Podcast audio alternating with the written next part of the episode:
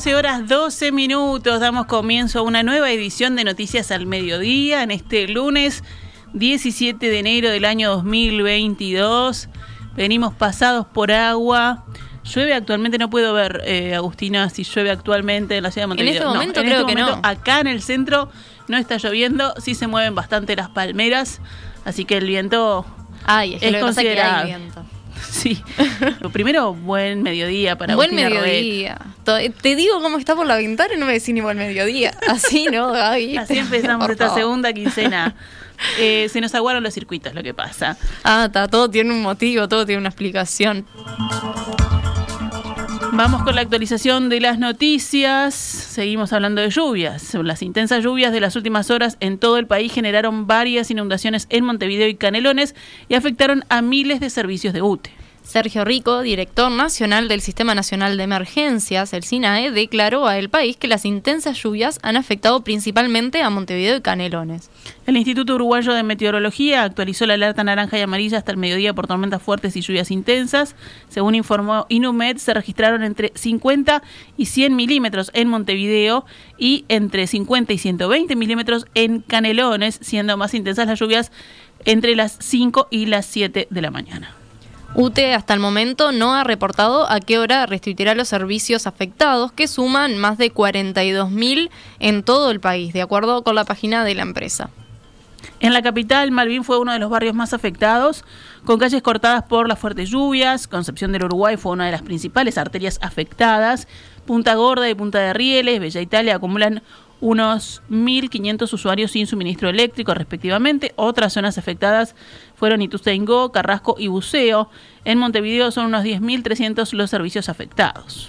La Intendencia de Montevideo informó en redes sociales que trabajan cuadrillas desde la madrugada, así como también se han puesto a disposición todos los recursos para atender el tema que no tiene precedentes. El Centro Coordinador de Emergencias Departamentales se encuentra también alerta y trabajando en varias zonas. Por otro lado, en Canelones también se registraron varias calles inundadas y hay más de 2.900 hogares sin energía eléctrica.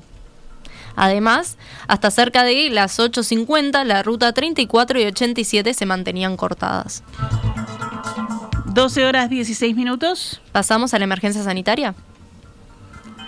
Entre el 30 y 40% de los internados en CTI por COVID-19 ingresan por otro diagnóstico y durante las pruebas de rutina se detecta el virus, según indicó Julio Pontet, médico intensivista y presidente de la Sociedad Uruguaya de Medicina Intensiva. Según el último reporte del SINAE, la cantidad de pacientes en cuidados intensivos siguió aumentando durante el fin de semana y ayer llegó a 68. Esta mañana, en diálogo con En Perspectiva, Pontet aseguró que cuando se investiga más a fondo el perfil clínico, por lo general, la gran diferencia está entre vacunados y no vacunados. El médico explicó que en el caso de los vacunados que llegan a terapia intensiva generalmente poseen una patología de base que se agrava con la aparición del virus o porque se trata de una persona añeja o vulnerable. Mientras tanto, en el caso de los no vacunados se distinguen dos tipos de pacientes, dijo Pontet. El que ingresó por el COVID tiene la clásica neumonitis COVID con la afectación pulmonar bilateral o ingresó por otra cosa, por ejemplo un trauma porque es un paciente joven y ingresó por un tema que no tiene nada que ver con, con, con el COVID, ¿no? Pero eh, en realidad nos preocupan las combinaciones entre no vacunado y, eh, por ejemplo, obesidad, porque eso es el, el perfil de pacientes jóvenes que, que tienen riesgo de morir por COVID, ¿no?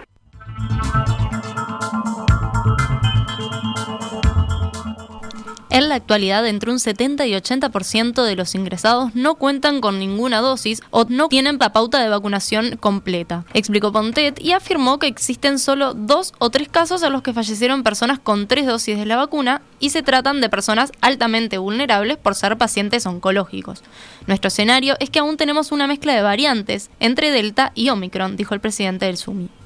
que tienen formas graves de COVID por eh, son menos graves comparados ah, con variantes previas. Aún en esa gravedad de moderada intensidad que motivó el ingreso al CTI, pero este, necesitan menos intubación. Entonces se arreglan con formas no invasivas de soporte de oxígeno y están internados menos días y por supuesto salen vivos.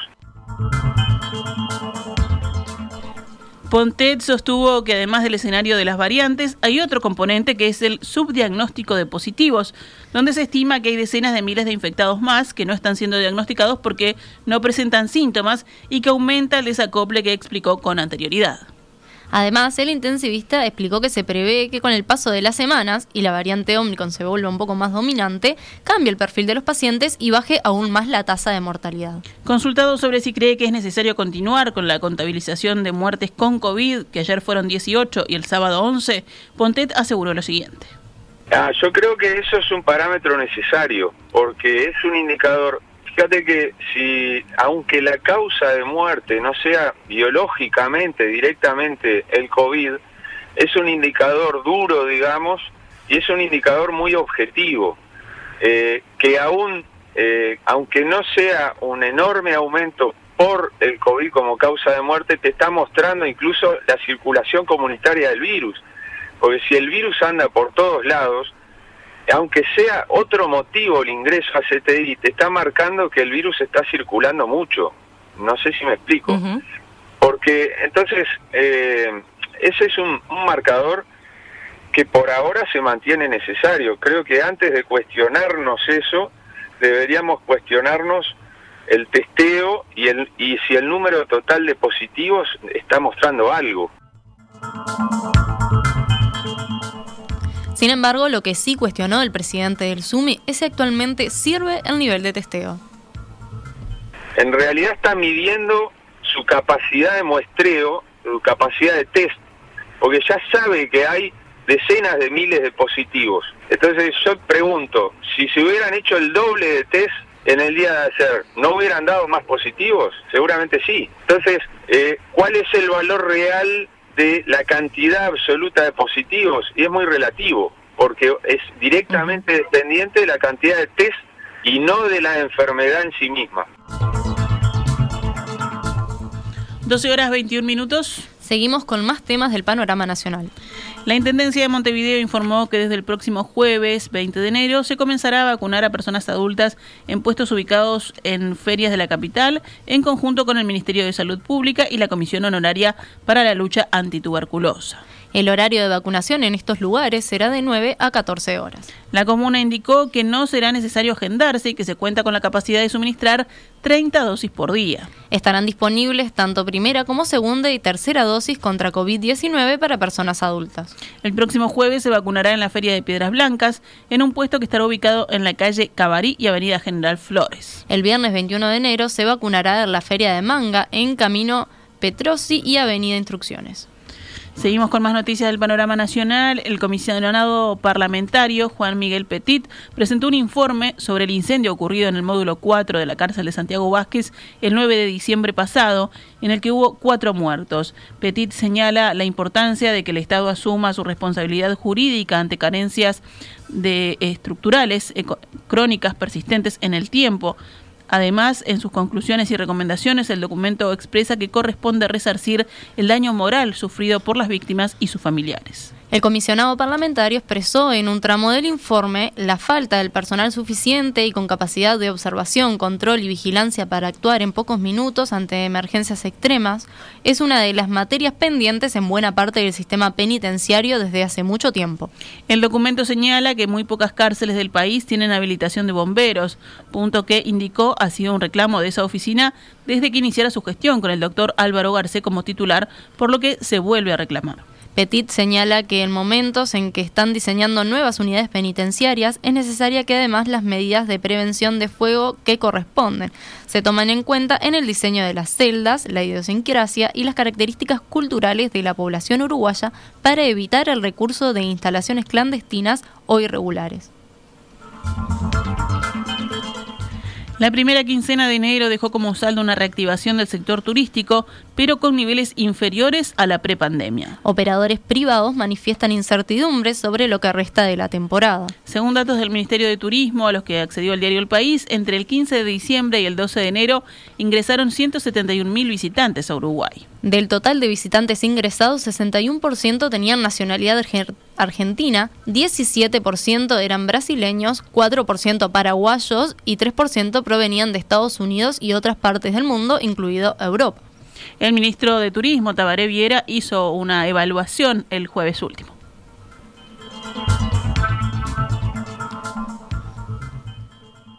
digamos que diciembre y, estos primeros días de enero fueron buenos, no llegaron a los niveles del 2019, por supuesto, pero hubo un buen movimiento, un buen nivel de gastos.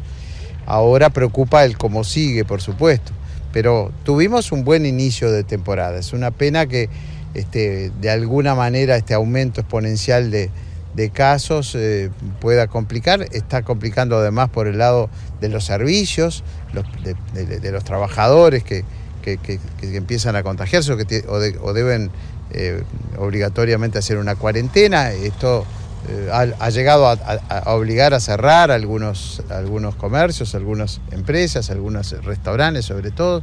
Pero el comienzo de temporada fue bueno. Apostamos y vamos a hacer un seguimiento de cerca y ver cómo podemos ir colaborando, ayudando con las medidas, con las, políticas públicas para que terminemos enero bien y tengamos también un buen mes de febrero.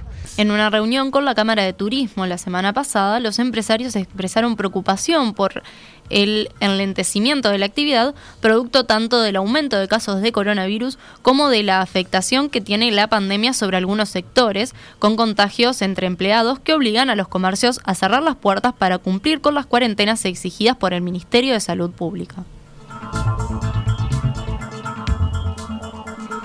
Funcionarios de la red de atención primaria de ACE realizan hoy un paro de 24 horas que afecta el servicio en las policlínicas, con motivo de la agresión a un chofer de un móvil de emergencia que fue baleado el sábado de tarde por rapiñeros mientras cumplía sus tareas en la calle Isla de Gaspar y Emilio Castelar, en la zona de Malvin Norte. Los delincuentes le hurtaron al trabajador la tablet que se utiliza para registrar los hisopados y un teléfono celular y cuando se retiraban le efectuaron un disparo. El presidente de ACE, Leonardo Cipriani, escribió el sábado en Twitter. Fue herido por arma de fuego un chofer de la RAP metropolitana mientras trabajaba haciendo hisopados en servicio de la comunidad y del país. Sentimos dolor por Gastón, su familia y compañeros de trabajo, repudiamos a los actores y pedimos conciencia.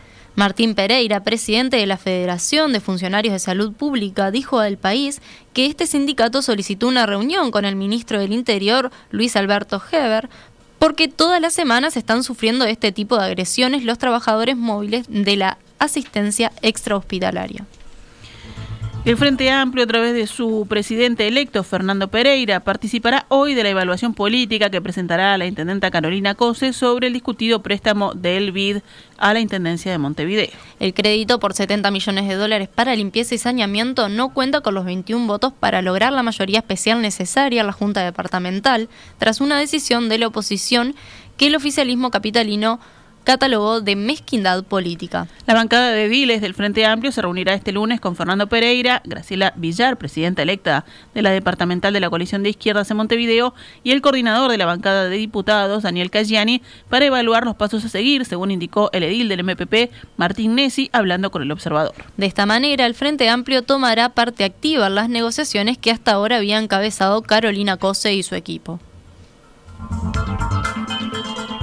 Los ministros Javier García de Defensa y Fernando Matos de Ganadería dieron positivo de coronavirus en las últimas horas. Estos dos ministros debían comparecer pasado mañana, miércoles, ante la Comisión Permanente del Poder Legislativo para dar explicaciones sobre el incendio histórico que días atrás quemó 37.000 hectáreas de plantaciones forestales y campos. Legisladores oficialistas consultaron ayer de tarde al presidente de la Comisión Permanente, Alejandro Sánchez, con la idea de fijar una nueva fecha para la comparecencia de García y Matos. Todavía no hay resolución del tema. 12 horas 27 minutos. Pasamos a economía y empresas.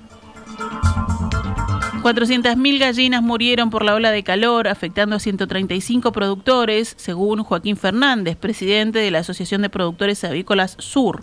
El representante de los empresarios avícolas, en diálogo con Subrayado, calificó de histórica esta mortalidad porque la cifra representa entre el 10 y 20% de la producción nacional. Fernández estimó las pérdidas en un millón de dólares, pero aclaró que no habrá problema de desabastecimiento porque había un poco de exceso de producción que ahora se irá normalizando. De todas maneras, Fernández estimó que habrá un alza en el precio de los huevos, si bien dijo que se buscará que sea lo mínimo.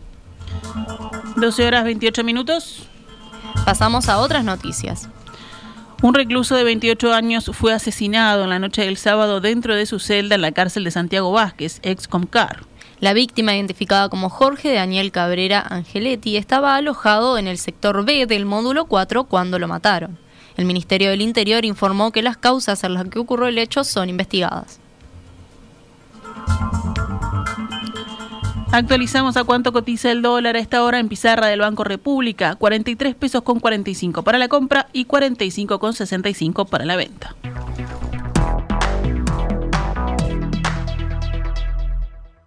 Esta es Radio Mundo 1170 AM. ¡Viva la radio!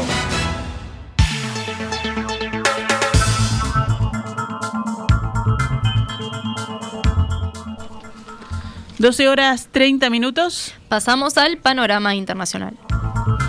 En China, el presidente Xi Jinping advirtió que la confrontación entre las grandes potencias podría tener consecuencias catastróficas en un discurso por videoconferencia dirigido al Foro Económico Mundial de Davos. La historia ha demostrado una y otra vez que la confrontación no resuelve los problemas, solo invita a consecuencias catastróficas, dijo Xi.